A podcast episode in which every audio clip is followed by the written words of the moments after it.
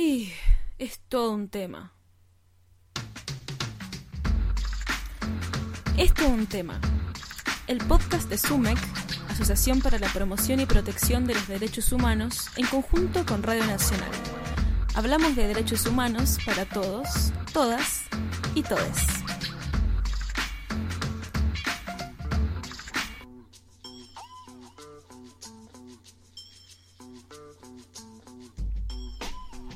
Bienvenidos a este primer episodio de Es todo un tema. Hablamos sobre derechos humanos, hablamos para todos. El tema de hoy es violencia institucional. El 2 de septiembre de 2008, la policía de Lomas del Mirador detenía a Luciano Arruga de 16 años. El muchacho le contó a la hermana... Queremos que el Estado se haga responsable, que deje de felicitar a los asesinos de nuestros hijos y que paguen con cárcel común. El asesino de mi hijo, mi hijo era Omar Cigarán de la ciudad de La Plata. Ahora, Está en si teníamos las huellas dactilares de cuando lo detuvieron en ser el 2008, negrito en la tenemos las huellas dactilares se de cuando muere la persona y se las toman al Eh, cadáver. entienden que mataron a ¿Por una persona Me parece una increíble humanos, llamar a esto desaparición forzada de personas. La familia Plantura ¿Sabes qué- cómo se llama eso? Asesinato. La familia va al Eso hospital se llama Santoyani asesinato. No se la llama desaparición forzada de personas. Se llama asesinato, aun cuando lo haya hecho un policía, un gendarme o lo que sea.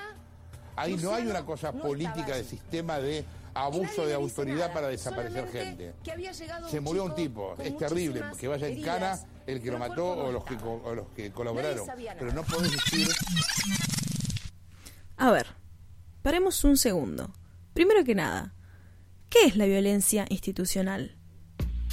Para Sumek, la violencia institucional se entiende como un conjunto de prácticas sistemáticas, arbitrarias e ilegales cometidas por acción u omisión por funcionarios públicos, vinculadas a impedir el acceso o ejercicio de derechos principalmente de sectores vulnerabilizados de la sociedad y a procurar la impunidad de los autores.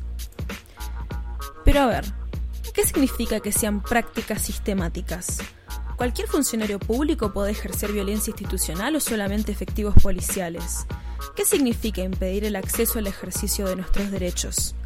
Para saber más sobre eso, hablamos con Juan Tapia, juez de garantías de la ciudad de Mar del Plata, y esto es lo que nos dijo.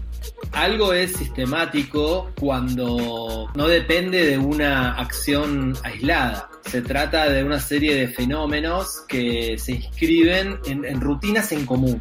En cuanto a la presencia de un funcionario público en los casos de violencia institucional, hay una imagen muy simbólica que se nos viene a la cabeza enseguida cuando pensamos en este concepto, en esta categoría analítica, que es la imagen de un funcionario policial golpeando en la calle o un penitenciario torturando. Efectivamente, esos son casos de violencia institucional, pero no son los únicos. Un juez, cuando en su sentencia deniega un derecho, un fiscal que archiva una causa de violencia institucional, o de violencia de género, un efector del sistema de salud que omite de manera voluntaria el efectivo ejercicio de un derecho, son también casos de violencia institucional posiblemente mucho más invisibilizados, no tan violentos desde lo físico, igualmente violentos desde lo simbólico y desde la vulneración de derechos.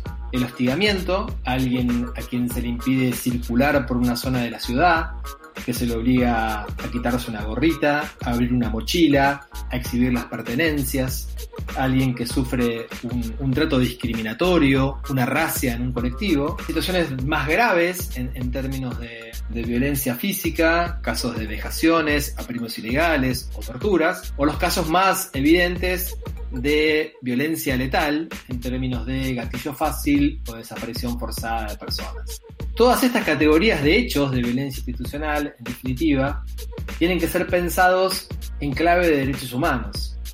La violencia institucional es una forma de violencia de Estado, es una categoría política que pone en el centro de la escena a funcionarios públicos y a la violación de derechos. Y además también se puede pensar en casos de violencia institucional cuando el Estado se retira, cuando no asume de manera directa esa forma de violencia, pero terceriza la violencia permitiendo su existencia.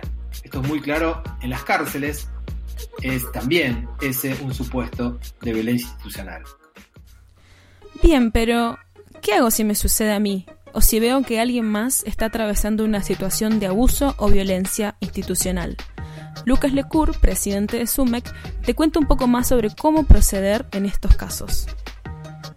Si sos víctima de una detención ilegal por parte de la policía, es importante que primero mantengas la calma todo el tiempo, colabores dentro de lo razonable con lo que te pidan. Es fundamental evitar no dar motivos para que la policía haga uso de la fuerza. Presta especial atención a cómo se desarrolla la detención.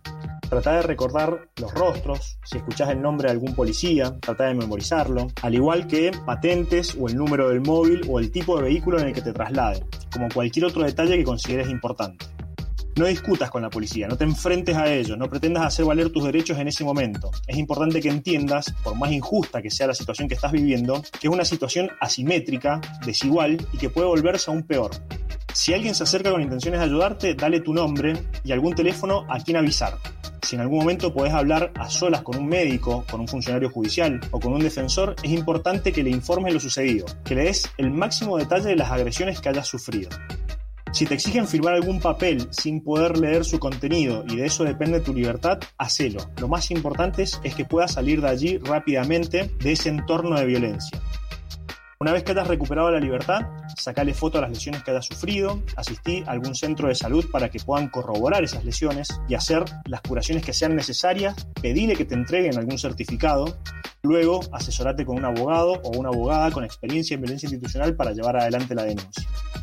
Si sos testigo de una detención ilegal, trata de estar muy atento a todo lo que sucede. Si podés registrar con videos y fotos sin poner en riesgo tu integridad, mejor. Si podés acercarte a la persona y preguntarle su nombre y algún teléfono para avisar, hacelo. Si no, da aviso al 911. Y si bien uno piensa que quien recibe el llamado es el mismo policía que está actuando ilegalmente, lo importante de este llamado es que queda registrado en un sistema informático que difícilmente pueda ser adulterado. Si tenés un video o una foto, no la viralices. Envíala solo a personas, organizaciones o instituciones que sepas que pueden actuar en defensa de la persona que está en riesgo. Anota la patente, el número de móvil, la cantidad de policías que actuaron, el lugar, la hora donde ocurrieron los hechos y cualquier otro dato de interés que pueda servir para la denuncia posterior.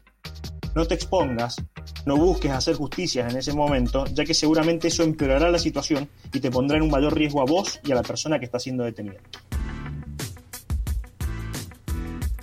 Erradicar la violencia institucional es un compromiso que deben asumir todos los estados nacionales. Esperamos que este episodio te haya ayudado para comprender mejor esta compleja problemática y te haya brindado algunas herramientas que puedan servirte si en algún momento te toca atravesar alguna situación similar.